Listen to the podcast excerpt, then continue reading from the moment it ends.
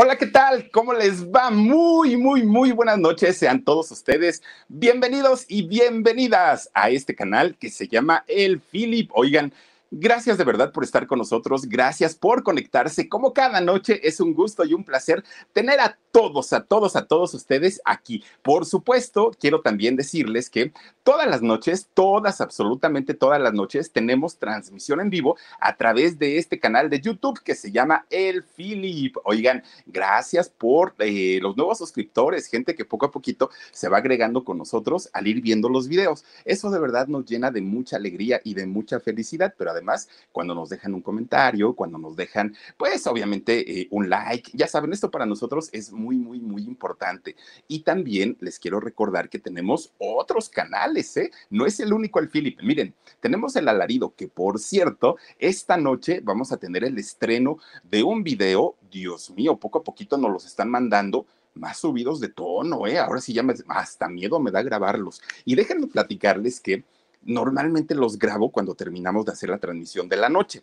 Entonces empiezo a grabar por ahí de doce y media, una de la mañana. Ay, Dios y yo dijo, a ver si no me sale el coco. Y de verdad que si, si, si me anda poniendo un susto, ya ven que ni siquiera soy miedoso. No, bueno, quiero comentarles que esta noche, miren, ah, yo creo que va, a ser una noche triste ya, ya de por sí por el hecho de, de, lo que ocurrió con don Miguel Palmer, ¿no? La, la tarde de ayer. Pero además de todo, oigan, al conocer la historia de vida de don Miguel, híjole, fue su vida golpe tras golpe, tragedia tras, tragedia, sí mucho éxito, sí mucha fama, sí le fue muy bien, pero ahora sí que como decía Jenny Rivera, y a cambio de qué, de verdad que yo creo que ninguna persona merece vivir de la manera en cómo vivió sus últimos días este gran actor, don Miguel Palmer. Y hoy les voy a platicar su historia que está de verdad muy, muy, muy triste y es ah, angustiante de, de alguna manera darnos cuenta de la miseria humana, ¿no? Muchas veces, el, cómo, a veces sin importar que sea eh, eh, famoso, no famoso, que sea padre de familia, que sea esposo, que sea pareja, que sea lo que sea, híjole, mientras, ahora sí que dicen, jarrito nuevo, ¿dónde te pongo? Jarrito viejo, ¿dónde te tiro? ¿No? Y entonces, pues yo creo que algo así fue lo que ocurrió desafortunadamente con don Miguel y eso hoy lo vamos a comentar aquí en este canal que es el Philip. Fíjense ustedes que cuando desafortunadamente ocurre el deceso de, una persona, inmediatamente ocurre muchas veces la, muerte. Híjole, empiezan los pleitos que por si la herencia, que por las propiedades, que las cuentas bancarias, bueno, a veces hasta la ropa, porque muchas veces dejan ropa muy, muy, muy costosa, zapatos y bueno, en fin, bueno, a veces hasta por los perritos empiezan los pleitos pero siempre y generalmente empiezan cuando la persona ya no está, cuando la persona se va. Pero qué triste y qué desafortunado que como en el caso de don Miguel Palmer, oigan, miren, empezaron los pleitos entre su hija y, y, entre quien fuera su pareja desde mucho tiempo antes, desde mucho, mucho, mucho tiempo antes y desafortunadamente para él porque le tocó ver esto, ¿no? Le, tocó darse cuenta de estos tremendos pleitos que no llegaron solamente a las palabras, que no llegaron solamente a los reclamos o a los insultos, llegaron a los tribunales. Imagínense ustedes un señor de casi 80 años y estar viendo pelearse a quien fuera su pareja, a su hija, y, miren, traían ahí unos pleitazos tremendos que ahorita les voy a platicar de qué se trata, de qué se trata eh, esta situación, o, y, porque sigue eh, el, pleito, ahora sí que desafortunadamente con la triste eh, pérdida de don Miguel Palmer el día de ayer, la tarde de ayer, ¿no? Cuando fallece aquí en la Ciudad de México, desafortunadamente, para muchos, quizá afortunadamente para él, porque después que ustedes conozcan todo lo que padeció y todo lo que vivió, probablemente él esté tan tranquilo en este momento, probablemente él esté tan a gusto que ha de decir, ay, déjenme aquí descansar, por favor, yo ya no quiero regresar. Bien lo decían por ahí, ¿no? Muchas veces tenemos esa imagen del infierno que arde en llamas y todo, y hay gente muy sabia que dice, no, hombre, qué infierno en llamas. El infierno es para los que estamos aquí vivitos y coleando. A nosotros sí nos toca estar en, entre todo lo malo, ¿no? Que, que, podemos vivir. Y muchas veces hay gente que tiene esa sensibilidad para poder lastimar a los demás, que tienen esa facilidad, ¿no? Para poder lastimar. Y desafortunadamente, don Miguel, pues siempre estuvo en el punto en donde por cualquier lado le llegaban las malas noticias. Fíjense ustedes nada más. Este hombre Don Miguel Palmer, fíjense que nació en Villahermosa, Tabasco, que es un, bueno, Tabasco es un lugar maravilloso, muy caluroso, mucho, muy calor, el sureste de, nuestro México, y, es un lugar maravilloso, y Villahermosa, que es aparte la, la capital del estado, un lugar, yo lo conozco solo de pasadita, pero lo que he visto de Villahermosa, no hombre, chulo, chulo, chulo, ¿no? Muy bonito. Pues fíjense ustedes que, Miguel nace en una familia allá en Tabasco, en Villahermosa, que se dedicaban a la salud, al tema de la salud. No se sabe a ciencia cierta si su papá era médico o no, pero de que era un profesional de la salud, eh, don, don Ángel Palomera, que es el nombre real de, del padre de, Miguel, don Ángel Palomera era un especialista en la salud pudo haber sido un, em, pues alguien que, a lo mejor curaba con, con hierbas o que a lo mejor sí tenía la profesión de médico. En realidad no se sabe con exactitud, pero se sabía que se dedicaba a la medicina. Y fíjense ustedes que doña Viola, Viola González, ella también se dedicaba a lo mismo. Entonces ambos eh, personajes eran muy visitados prácticamente por todo Villahermosa que llegaban a consulta con ellos, oigan que me duele un pie, me duele la cabeza, ya se descalabró el chamaco, pues ya saben, ese tipo de cosas atendían ellos. Bueno, pues eran como los únicos médicos que había en aquellos años allá en Villahermosa y eran muy queridos y muy conocidos. Pues total, miren, a tanto y tanto y tanto de que el doctor, la doctora, la doctora, el doctor, que se conocen, se hacen novios y se casan. Fíjense ustedes. Pues miren, vivían en una familia en donde no les faltó nada, pero tampoco es que hayan sido multi, multimillonarios. Ellos tuvieron tres hijos, fíjense, Fernando, Mari y el pequeñito fue Miguel, era el hijo más chiquito. Pues miren, siendo los dos progenitores, pues dedicados a la medicina y dedicados a, a curar gente, ellos querían que sus tres hijitos se dedicaran a lo mismo. Ellos tenían toda la intención, toda la intención de que los chamacos, pues obviamente empezaran a aprender y, los llevaban a las consultas y todo el rollo. Miren, tanto Mari como Fernando, que eran los otros hijos, ellos estaban muy, muy, muy a gusto. Sí, papá, yo voy contigo y mamá, yo también, ahí llévame y todo. Pero Miguel no porque Miguel siendo chiquito, híjole, nomás ponía unas caras de decir, no quiero ir. Mi mamá fuerza quiere que vaya al consultorio, pero yo no, me gusta. Y aparte veía sangre y ¡pum! se desmayaba, ¿no? No me gusta, eso no es para mí, decía Miguel, estando muy, muy, muy chiquito.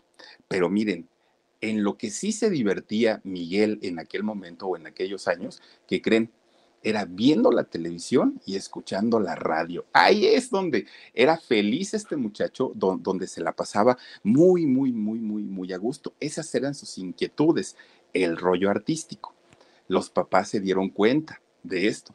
Miren, pues la mamá como quiera dijo, híjole, ay, este chamaco, pues ahora resultó que es artista, ¿no? Pero el papá, miren, don Ángel era un hombre, pues de los de antes, ¿no? Así bien bragado, muy, muy, muy machote el señor ¿cómo caramba voy a tener un hijo artista? No, no, no, no, eso es del diablo, decía don, don Ángel, ¿cómo creen? Y entonces rotundamente le prohibió al chiquillo, a Miguel, que anduviera pues ahí con que quiero ser actor y quiero ser cantante y quiero, no, no, no, no, no, tú olvídate de eso y me estudias medicina. ¿Qué vas andar en esas cosas? Que no sabes que todos esos son, y ya sabes las palabras que usaba, ¿no? La, la gente de antes. Y entonces Miguel bien espantado, híjole, decía, bueno, pues estaba chiquillo. Y entonces habla don Ángel, habla con doña Viola, con su esposa, y le dice, mira, tenemos que hacer algo, porque este chamaco donde siga con sus ideas de que quiero este, ser artista y todo, no, no, está loco, no, no, no, él tiene que ser médico. Y entonces llegan a un acuerdo. Ahora que entra a la primaria, vamos a mandarle a una escuela de monjas, porque en la escuela de monjas me lo van a traer cortito, y ahí sí, a rezar y se le va a olvidar cantar.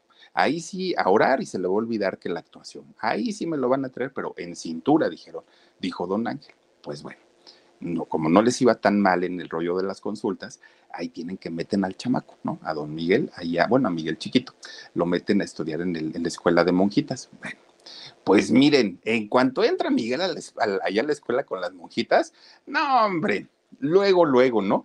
Hizo una química con ellas, pero química así de que, bueno, ya se hablaban de tú y todo el rollo, ¿no? Y resulta que, las monjitas les encantaba el teatro en aquel momento, pero les encantaba el, teatro. Entonces ponían a actuar a todos los chamacos ahí en la, clase. Miren, todos eran malísimos, todos, todos, todos, porque los chamacos estaban acostumbrados a las cosechas, a jugar fútbol, pues era otro tipo de, de, de actividades las que tenían.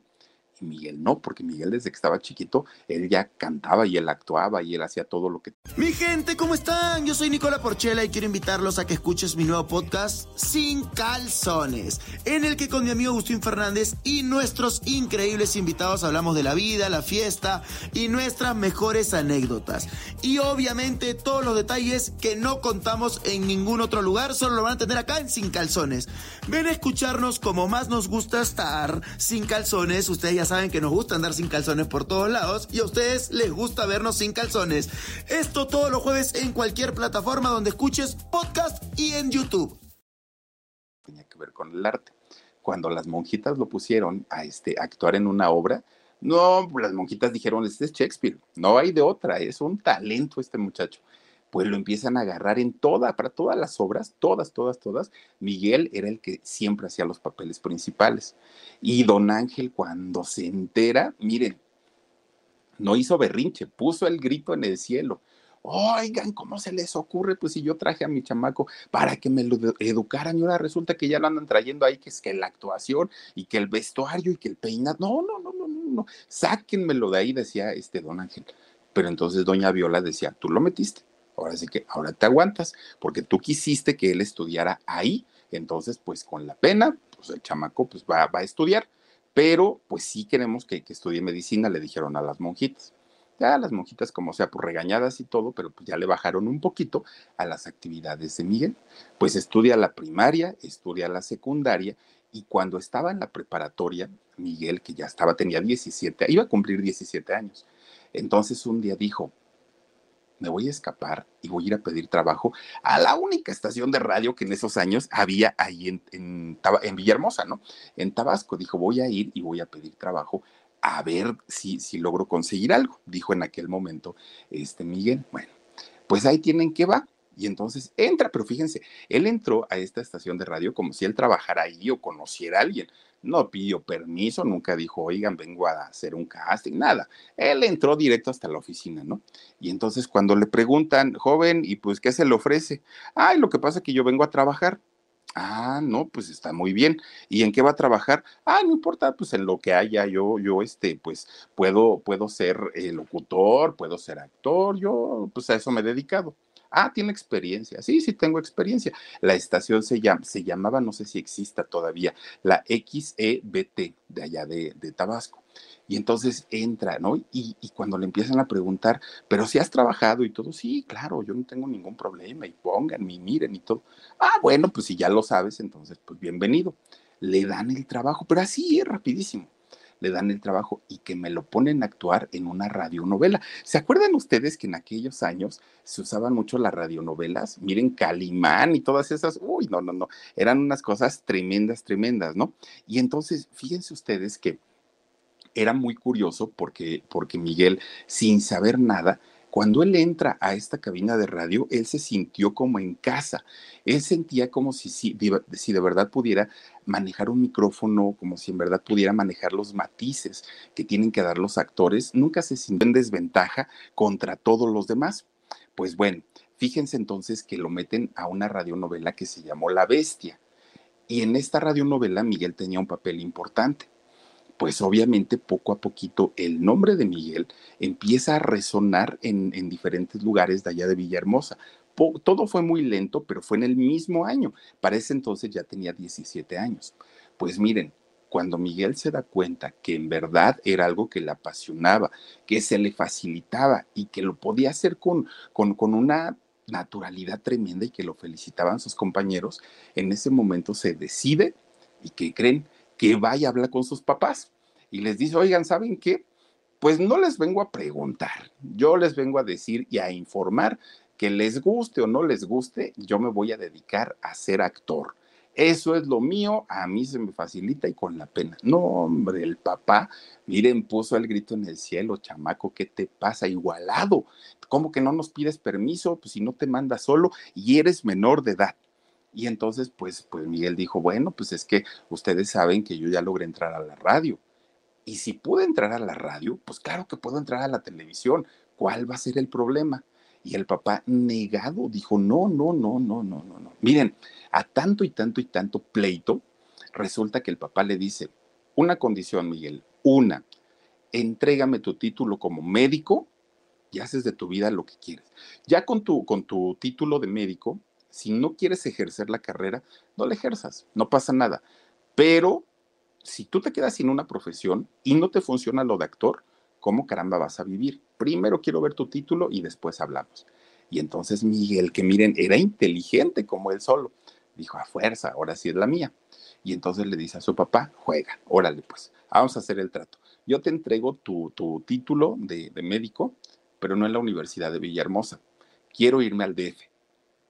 Y entonces el papá dijo, no, Miguel, estás muy chavo, tienes 17, ¿cómo crees? Y los acabas de cumplir apenas, ¿cómo crees que te voy a dejar ir allá? Y luego allá que dicen que está bien feo. Imagínense, desde aquellos años ya el papá le decía que estaba muy feo y muy, mucha violencia y todo el, el rollo, ¿no?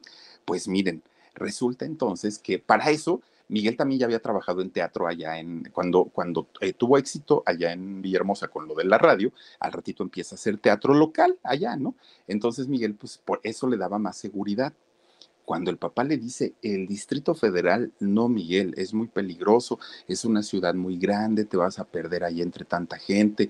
Y Miguel dijo, pero yo quiero estudiar en la UNAM, yo quiero irme para allá y yo quiero estudiar ahí. Entonces voy a estudiar medicina, pero con mis condiciones ahí tienen que se, se trepa la DO, este Miguel, y llega a la Tapo, allá a la, estación de autobuses de aquí de la Ciudad de México.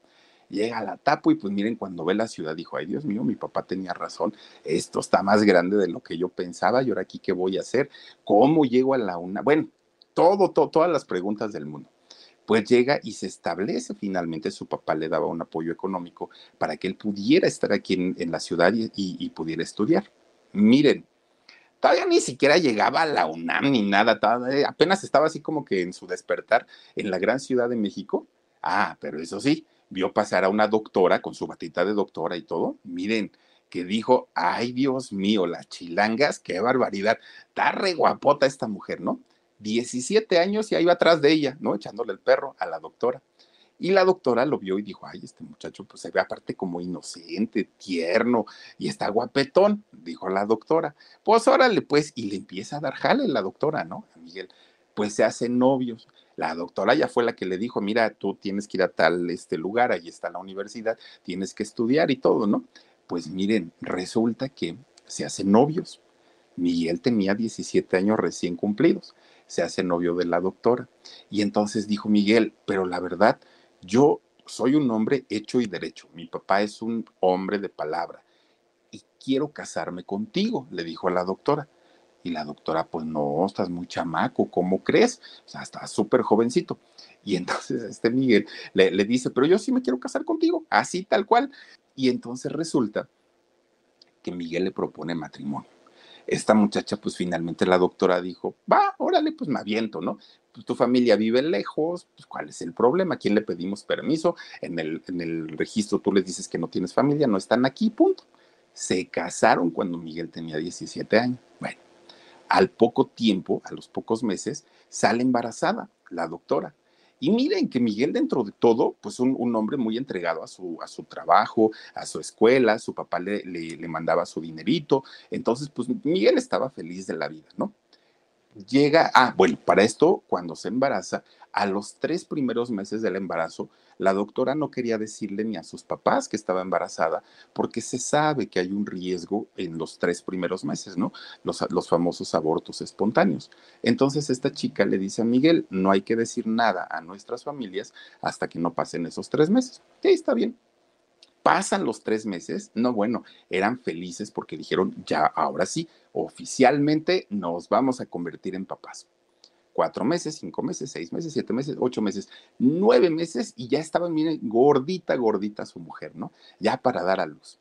Llegan al hospital, empieza con que se me rompió la fuente, los dolores, las contracciones y córrenle para el hospital. Llegan al doctor. Ya estando en labor de parto, eh, esta muchacha empiezan a tener complicaciones durante el parto. Entonces, los doctores que empezaron a hacer todo lo posible o lo imposible para, para tratar de, de, salvar la situación, y ella siendo médico, sabía todo lo que estaba pasando a su alrededor ella se empieza a preocupar mucho y se empieza a estresar muchísimo por, por esta situación y en el momento, tardaron mucho para poder sacar al bebé. Al momento que, el bebé finalmente puede salir del vientre de su mamá, ya nace sin vida, nace muerto el bebé.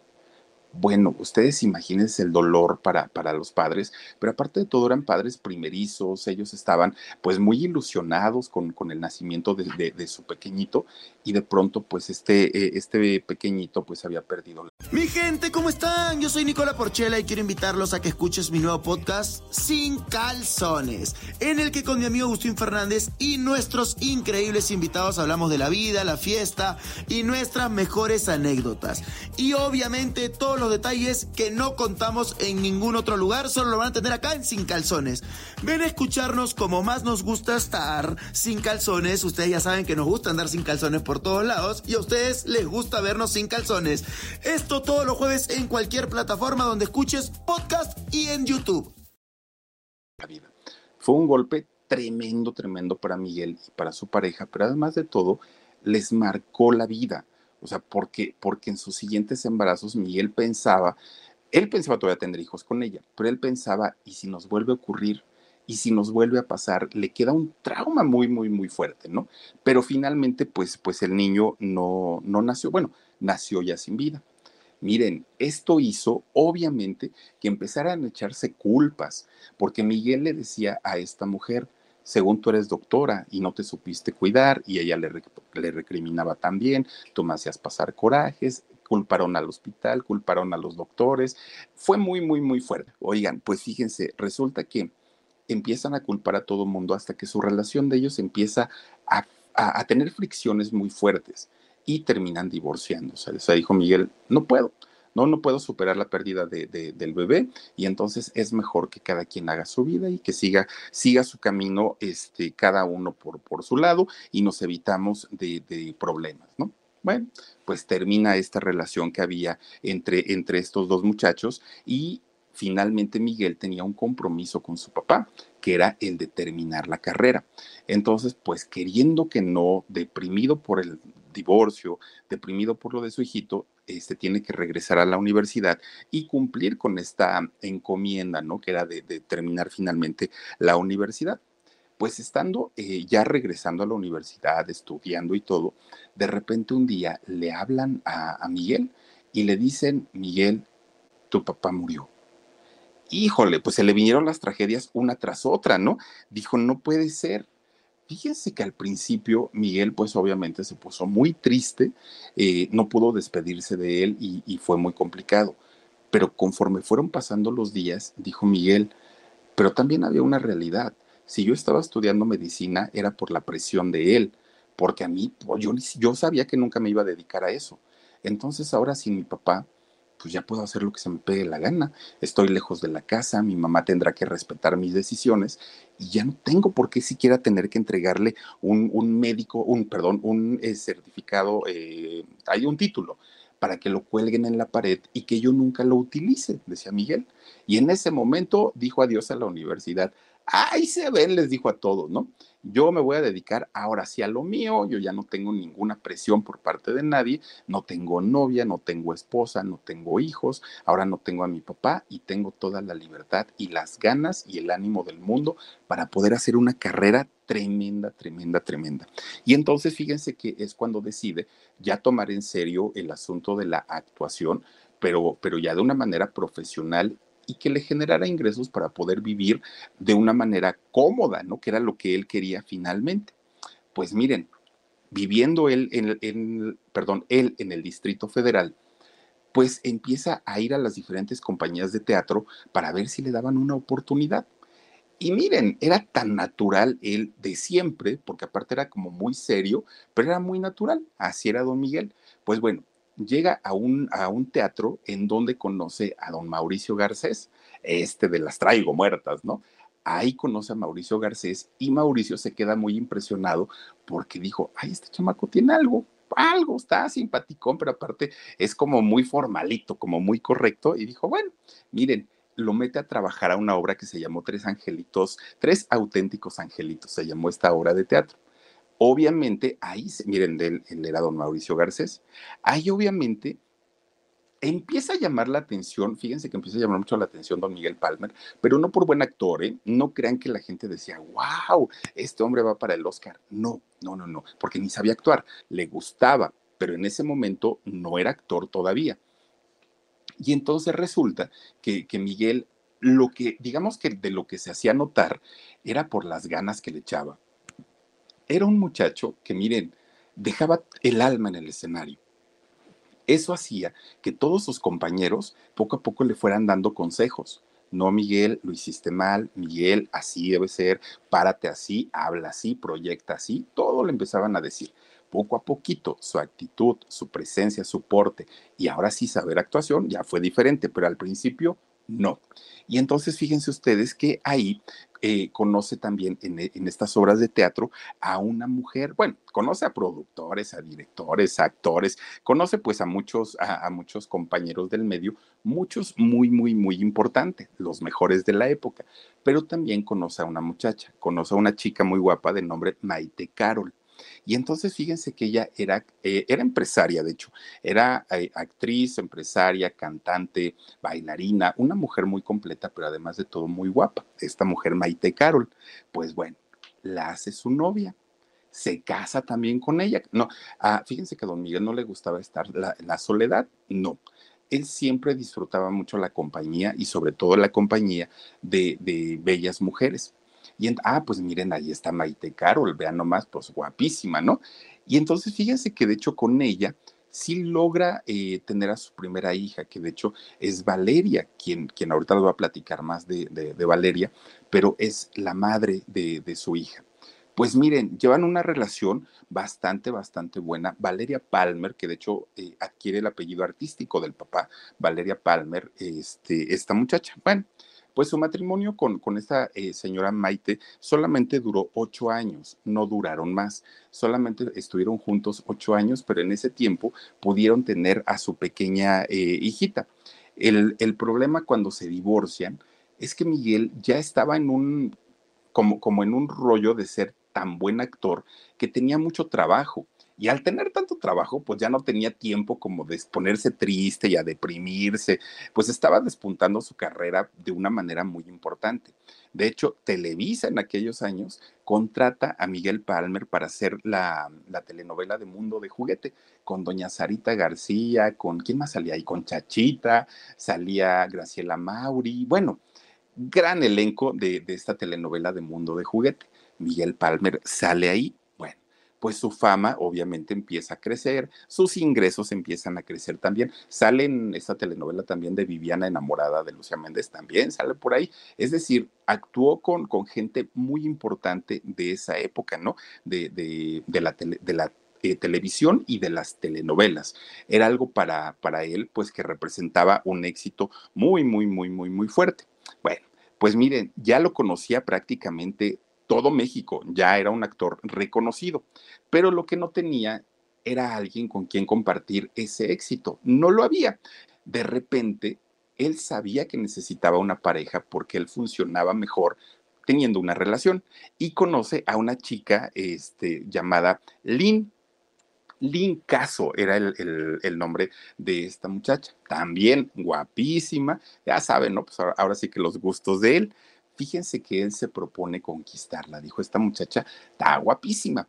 Y entonces resulta que empieza ahí a cortejarla y todo el rollo. Y Lynn, que era una mujer muy bonita, se daba su paquete, ¿no? Y decía como que no. Total, acaba aceptándolo y dice, está bien, órale, pues, miren, nuevamente queda embarazada. Y entonces Miguel traía por un lado la mala experiencia de su primer hijo y la, y la segunda buena experiencia con el nacimiento de su hija Valeria. Y entonces, pues estaba así como que, ¡ay! Me da miedo y me da nervios el, el que no se vaya a repetir la primera historia, porque aparte quería tanto a esta muchacha Lynn Caso que ella decía, bueno, bueno, él decía, ojalá y no nos suceda lo mismo. Miren ahí Christian Bach, qué que, guapísima mujer, ¿no? Y entonces fíjense ustedes que con este miedo vive prácticamente todo el embarazo.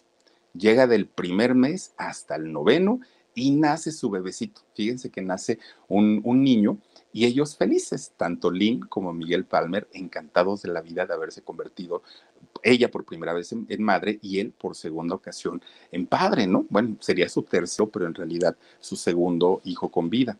Y entonces fíjense ustedes que este niño empieza a crecer, ¿no? Los primeros días, 10 días, 20 días, y así empieza poco a poquito a, ir, este, pues, creciendo con el tiempo.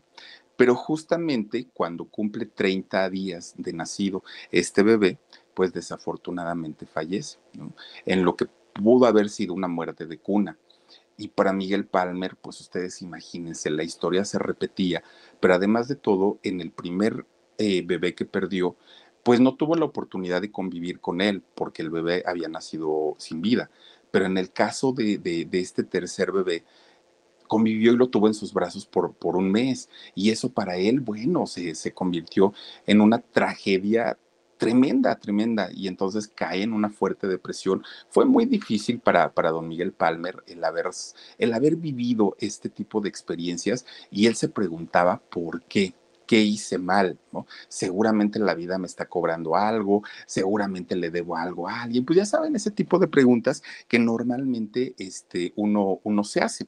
Bueno, pues miren, finalmente es, este, este acontecimiento que ocurre en la vida de, Miguel y de Lynn, su pareja, hacen pues que empiecen a tener nuevamente fricciones hasta que finalmente se divorcia, se, se, divorcia de, esta mujer y para, para desfortuna de él queda solito. Otra vez, pues, dice, pues ya qué, ¿no? No pudo superar estas dos pérdidas tan, tan, tan fuertes, tan tremendas. Pues toda esa época Miguel Palmer empezó a tener más parejas salía con una chica, luego con otra, todo fue como muy, muy, muy... Mi gente, ¿cómo están? Yo soy Nicola Porchela y quiero invitarlos a que escuches mi nuevo podcast Sin Calzones, en el que con mi amigo Agustín Fernández y nuestros increíbles invitados hablamos de la vida, la fiesta y nuestras mejores anécdotas. Y obviamente todos los detalles que no contamos en ningún otro lugar, solo lo van a tener acá en Sin Calzones. Ven a escucharnos como más nos gusta estar sin calzones. Ustedes ya saben que nos gusta andar sin calzones por todos lados y a ustedes les gusta vernos sin calzones. Esto todos los jueves en cualquier plataforma donde escuches podcast y en YouTube. Hasta que conoce a otra mujer, fíjense, conoce a otra mujer de nombre Carmen Monge. Esta muchacha también era actriz y era bailarina don Miguel Palmer tenía una fascinación por los cuerpos esculturales y el baile a una mujer pues, le dan un cuerpo bárbaro, ¿no? Tremendo. Y entonces conoce a esta chica de nombre Carmen Monge y fíjense ustedes que empieza también a tener una relación con ella y se vuelve a embarazar, bueno, se embaraza esta chica de nombre Carmen y ahí tiene a su segundo hijo que sí nace con vida, ¿no? Se llama Miguel Ángel, este muchacho, que de hecho fíjense que Miguel Ángel Palmer se dedica al deporte a eso se, prácticamente él nació y, al deporte luego, luego, ¿no? Y a eso se dedica eh, hasta el día de hoy. Fíjense que en lo profesional, pues Miguel tuvo su mejor época o sus mejores tiempos en los años 80, ¿no? Hizo por ahí la novela que vimos ahorita con Christian Bach, eh, Bodas de Odio, hizo El Maleficio, hizo Los ricos también lloran, este, bueno, Senda de Gloria, hizo muchas eh, telenovelas muy buenas en, en aquellos años 80. Era cuando la televisión o, la veían o no la veían, así de sencillo. No había Netflix, no había Amazon Prime, no había este Apple TV, no, no, no, no, no había nada de eso. Era Televisa o Televisa, ¿no? No había de otra. Entonces todo el mundo veía las telenovelas que pasaban ahí en, en el canal de las estrellas. Bueno, eso le dio a Miguel Palmer en los 80, miren, el nombre de gran actor, gran actor de telenovelas. Y entonces, pues, Miguel seguía diciendo, bueno, yo quiero seguir teniendo compañía de, mujeres, quiero seguir disfrutando de ellas, hasta que fíjense que en el año 2005 conocería a quien se convertiría en su última pareja, pero en la más polémica de todas, una relación fuerte, una relación complicada, muy criticada, muy, muy, muy criticada, que terminó en denuncia. Una, una relación tóxica además de todo, ¿no? Fíjense que resulta que conoce a una chica de nombre Edith eh, Clayman. Conoce a esta, a esta muchacha y no llegan a tener una relación formal como él estaba acostumbrado que él generalmente era de casarse, me la llevó a vivir a mi casa y el tiempo que dure. En el caso de esta chica de Edith, no fue así. Fíjense que ella estaba más acostumbrada a su libertad, ella, y además de todo, pues claro que había una diferencia de edades. Y entonces, pues ella siempre le daba como largas a don Miguel, y hay luego, y hay mañana, y hay pasado, ¿no? Pero Miguel quería algo serio con ella por una razón. Miguel sabía que probablemente esta muchacha Edith se iba a convertir en su última relación. Él sabía sus enfermedades, sabía su edad y por eso él quería formalizar algo, pero esta chica pues nada más no. Siempre le decía, no Miguel, tú en tu casa, yo en la mía y hasta ahí quedó. Bueno, Todavía Miguel en ese inter, ya siendo un hombre maduro, ya siendo un hombre de, edad y estando en una relación con esta muchacha, trabajó para Telemundo, hizo por ahí una telenovela de nombre Señora Acero y, este, y, estuvo trabajando con, con pues todo el elenco. Y de hecho ahí fíjense que la pasó muy, muy, muy bien, don Miguel. Bueno, pero poco a poquito, desafortunadamente, la edad, el cansancio, ya no, ya no había tantos personajes para él poco a poco Miguel se fue, se fue retirando del mundo de la, de, la televisión hasta que de pronto pues le perdimos la pista, ¿no? A Miguel Palmer. Fíjense ustedes que dice eh, o comentaba él que ya no aceptaba papeles porque no, se, no, no, había un papel que estuviera a su altura, de un señor adulto, pero, pero obviamente pues que estuviera en condiciones de seguir trabajando. Pues estuvo cuatro años sin trabajar, sin hacer prácticamente nada, don Miguel Palmer. Y él siendo un hombre activo, un hombre que todo el tiempo estaba, miren, para los foros, para la filmación, para todo, pues resulta que cuatro años de inactividad le pesaron muchísimo a Miguel Palmer, muchísimo, muchísimo. Y su salud empieza a deteriorarse, empieza a ponerse muy, muy, muy, muy, muy malito. Pues resulta que en el año 2019 lo hospitalizaron porque ya tenía 76 años. Lo hospitalizan, estuvo tres días eh, en, el hospital porque de pronto empieza a sentir un dolor tremendo en el abdomen, un dolor muy, muy, muy fuerte, pero con cuidados, con tratamientos, con medicina, tres días y lo mandan a su casa a descansar. Bueno, pues digamos que quedó en susto y afortunadamente don Miguel, pues la, la libró pero justamente, fíjense que el año pasado, cuando empieza la pandemia, pues obviamente todos andábamos con el pánico, ¿no? Que no nos vaya a dar, que no esto, que no aquello. Todo mundo nos guardamos en casa o los que pudieron lo, hicieron y los que no, pues no. Pero don Miguel sí, por la edad que tenía y por las enfermedades también que había.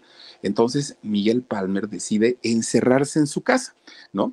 Y resulta que en ese periodo, fíjense ustedes que la novia deja de frecuentarlo. Esta eh, señora Edith ya no lo fue a ver. ¿Por qué? Porque resulta que lo que argumentó Edith en aquel momento es que ella, Edith, fue una de las primeras contagiadas por COVID. Entonces, que lo que no quería, obviamente, pues era contagiarlo, causarle algún problema a Miguel Palmer. Entonces, ¿qué hizo esta muchacha? Bueno, esta señora, miren, durante meses dejó de ir a verlo. Se sabía que la, que, la cuarentena, pues obviamente 40 días, bueno, un mes, ¿no? Y 40 días, eh, dos meses, no ves a una persona, pero en el caso de ella fueron meses de ausencia con, con Miguel. No, no se sabe si había una buena o mala relación ya con la hija, con, con Valeria, pero finalmente, pues esta mujer dejó de ir a verlo y lo frecuentaba de vez en cuando algún fin de semana. Ella iba y pues, oye, ¿cómo estás? Y todo el rollo, ¿no? Miren, de repente un día, Valeria, estando en su casa, Valeria, su hija, estando en su casa, recibe una llamada. Le hablan por teléfono. Oigan, estamos a hablar con la señorita Valeria, este Palmer. Tú, sí, soy yo. Fíjese que le hablamos de la casa del actor. La casa del actor es esta casa de retiro para todos aquellos actores que trabajaron durante toda su vida cotizando en la ANDA, que es este sindicato de actores, y eh, es un servicio que les presta justamente este sindicato, y ahí pueden terminar los últimos días de su vida. Y entonces le dicen a, a Valeria, Le llamamos de la casa del actor y fíjese que queremos corroborar que su papá, el señor Miguel Palmer, efectivamente hizo una solicitud para poder entrar a esta institución y poder aquí quedarse pues el, el tiempo que le quede de vida. Y Valeria se saca mucho de onda porque dice, oiga señorita, es que yo he hablado mucho con mi papá sobre el tema y resulta que mi papá siempre me dijo que lo último que quería en la vida era terminar sus días en la casa del actor. Ahorita me sorprende mucho que usted me esté diciendo eso. Bueno, hay una solicitud firmada por el señor de que él quiere entrar en este lugar. Pues Valeria dijo, voy para allá, señorita, y voy a verificar que todo sea real, que todo sea cierto. Sí, aquí la esperamos, no se preocupe. Ya iba para la casa del actor Valeria, pero dijo, no, primero paso a ver a mi papá y le pregunto, porque a lo mejor pues por su edad y todo, pues a lo mejor como que hizo un trámite pensando en otra cosa y resulta que es para este asunto. Voy a verlo. Pues va y llega a la casa de don Miguel. Toca la puerta, no abren. Vuelve a tocar la puerta, no abren. Qué raro, pues si mi papá debe estar ahí ahorita, ¿no? Bueno, pues miren, al, al ratito de estar toque y toque, Sale don Miguel, pero prácticamente era un hombre desconocido para su hija. Un hombre flaquitito, pero flaquitito, flaquitito, flaquitito. Tenía los labios, no los tenía morados, los tenía negros. Y aparte estaban resecos. Ya, ya ven que cuando no toma uno mucha agua, se empiezan a despellejar así los labios, que, pues, la, la, la, deshidratación. Así estaba este don Miguel, apenas si se podía agarrar para poder este, caminar, porque estaba muy, muy, muy mal tenía ella, en palabras de Valeria, tenía una piel de color verde. Y decía Valeria, no, papá, ¿qué tienes? ¿Qué te pasa? Entra Valeria a la casa, lo ayuda a sentarse en su silla de ruedas y se da cuenta que había dos hombres que estaban dentro de la casa, que lo asistían, lo cuidaban, según, ¿no? Que estaban ahí cuidando a, a don Miguel. Valeria, muy asustada, llama al 911 y pide el servicio de ambulancia para que fueran a revisar a su papá. Los paramédicos, cuando entran a la casa de don Miguel, de entrada, solamente con verlo, solamente con verlo, sin, y hacerle una ligera valoración, porque tampoco es que hayan eh, hecho ahí exámenes médicos ni por, ni por lo menos, se dan cuenta que, miren, su oxigenación de entrada estaba súper baja, muy, muy, muy bajita, que tenía una deshidratación, pero severa y evidentemente tenía una desnutrición también. Mi gente, ¿cómo están? Yo soy Nicola Porchela y quiero invitarlos a que escuches mi nuevo podcast Sin Calzones, en el que con mi amigo Agustín Fernández y nuestros increíbles invitados hablamos de la vida, la fiesta y nuestras mejores anécdotas. Y obviamente todos los detalles que no contamos en ningún otro lugar, solo lo van a tener acá en Sin Calzones. Ven a escucharnos como más nos gusta estar sin calzones. Ustedes ya saben que nos gusta andar sin calzones por todos lados y a ustedes les gusta vernos sin calzones. Esto todos los jueves en cualquier plataforma donde escuches podcast y en YouTube. Bien, se llevan a don Miguel al hospital, ¿no? Porque pues evidentemente no podía estar en esa, en, en esa situación. Fíjense que don Miguel estuvo internado los últimos siete meses, estuvo internado en un hospital de la colonia Roma que se llama Star Media. Ahí estuvo, pero entre eso, la misma hija trató de, cambiarlo de hospital en diferentes ocasiones, incluso quiso llevarlo al eh, hospital de nutrición de aquí de la Ciudad de México, que era donde se estaba atendiendo el, el príncipe eh, de la canción José José. No sé si, si, si esto que cuenta Valeria sucedió ahí en el hospital Star Media o en otro, en, en el que también pudo haber estado, pero dice ella que incluso hay una denuncia por eh, abuso, abuso de, de, hacia un paciente, maltrato, porque cuando va Valeria a ver a su papá, lo tenían amarrado a don Miguel. Y entonces que el pretexto era que estaba muy inquieto. Oigan, pues no, o sea, era una persona ya muy mayor, casi llegando a los 80 años, y no tenían por qué, por, por, qué tenerlo así, en todo caso le ponen un sedante y punto. Pero resulta que lo tenían amarrado. Valeria pues hace el coraje de su vida, ¿no? Porque dice, no, no son ondas que este, pues esté esta situación con mi papá y lo estén tratando de esta manera. Paso siguiente, oigan, necesitamos saber quién estaba a cargo del señor quién lo tenía este, pues, pues cuidado y, y, bajo la responsabilidad de quién estaba. Pues Valeria dice, pues ella te, él tenía una novia, una novia de nombre Edith Clayman, y entonces ella era quien la cuidaba, pues lo cuidaba. Y entonces este, dice eh, Edith, no, pero pues es que yo la verdad ya no venía. De hecho, no sé si tú sepas, Valeria, o no, pero tu papá y yo ya no éramos novios, ya habíamos terminado y terminamos por el rollo de la pandemia y todo el rollo. Y yo de buena onda iba a visitarlo a veces los fines de semana, pero no era mi obligación. Y entonces le preguntan a Valeria, bueno, y entonces usted, señorita, es la hija, ¿qué ha pasado?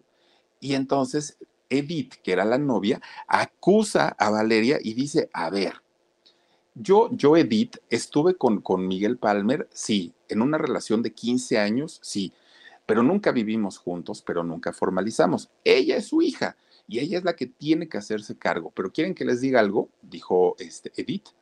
Valeria tiene cuatro años que no veía a su papá, que no se interesaba por él, que no, ni tenía idea si el señor estaba o no estaba, así de sencillo. Y entonces empiezan con los pleitos legales tremendos, porque pues ahí, miren, entre que son peras o son manzanas, había maltrato y había una omisión de cuidado para este señor. ¿Cómo era posible que una persona de casi 80 años estuviera viviendo solo en, vayan ustedes a saber en qué circunstancias de limpieza, de alimentación, de cuidados médicos, de todo. No, no, no tenía absolutamente nada y en ese caso se estaban echando la pelotita, la hija, la novia y entre que sí y entre que no. Pues bueno, Obviamente, mientras eso pasaba, la salud de, don Miguel en el hospital iba cada vez peor, iba poniéndose este, más, más, más, más eh, complicado, iba poniéndose un poquito más malito. Y resulta que con toda esta serie de estudios que le empiezan a hacer a don Miguel Palmer, fíjense ustedes que los doctores le avisan a Valeria y le dicen, oye, ¿tú sabías que tu papá había tenido dos infartos cerebrales? No, pues no. Ah, bueno, te quiero informar que el señor padeció dos infartos cerebrales que no le fueron atendidos, que el señor estuvo en total descuido. Aquí hay responsabilidades, obviamente, porque es un señor que tiene familia y no puede estar así.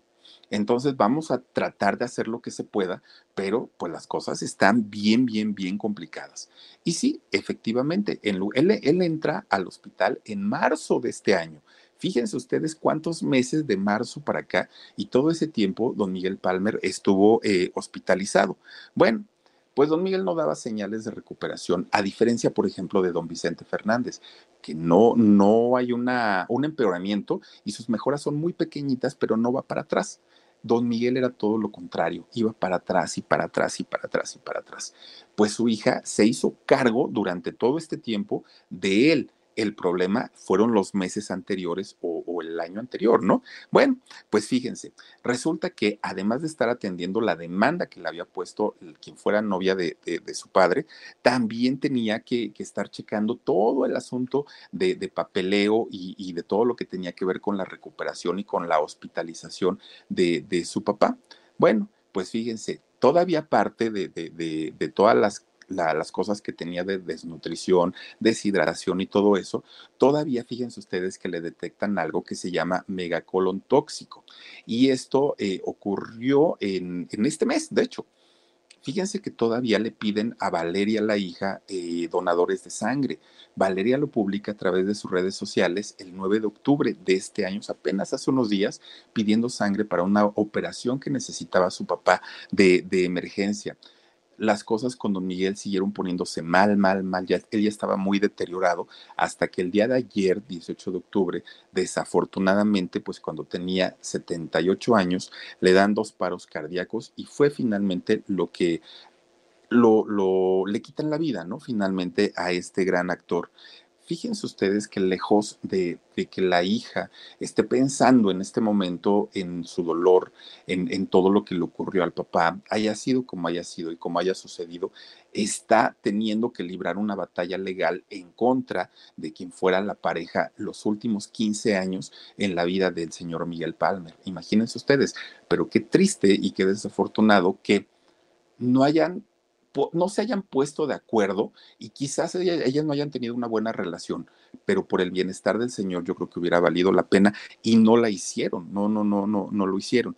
Entonces, pues ahora lo que se piensa es en el rumbo que va a tomar esta demanda ahora que ya no está el, actor, y aparte de todo, porque evidentemente van, van saliendo cosas que poco a poquito se, se irán descubriendo. Pero aparte de todo, viene el asunto también del testamento, porque evidentemente fue un hombre que, que por lo menos tiene por ahí regalías o, o, tendrá alguna propiedad y seguramente ahí sí va a haber quien diga, yo soy familiar, yo soy pariente, yo soy su sobrino, yo soy, porque eso nunca, nunca, nunca falta.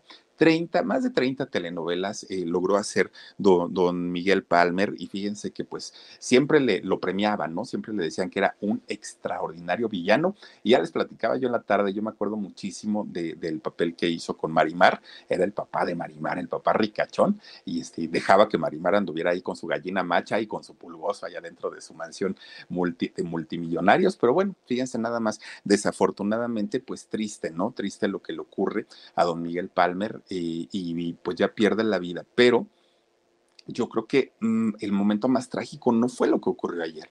Yo creo que lo más trágico es lo que vivió. Miren, ahí está justamente con su hija, Bella Aldama. Era.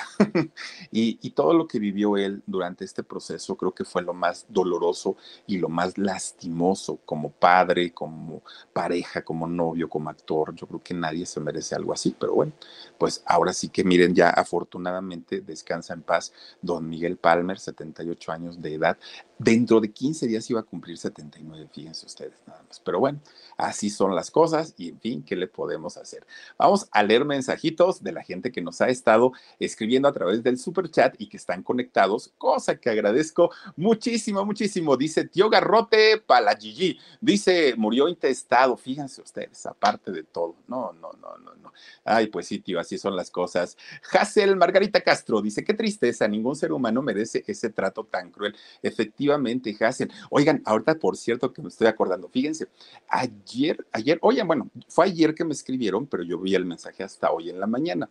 Resulta que me, escriben para preguntarme y me dicen, oye, Philip, ¿qué hay de cierto que este, debes dinero? Ah, caramba, le digo, ¿ya quién o cómo qué? Pues ya no me contestaron, no me dijeron que, que sí, que sí quién era. Digo, no lo sé y la verdad, pues tampoco me interesa. Oigan, no, no le debo ni un solo centavo a nadie, a nadie, a nadie, a nadie, a nadie. No he pedido dinero, no le debo a nadie. Este, he tenido necesidad, sí, y mucha, han de saberlo, mucha.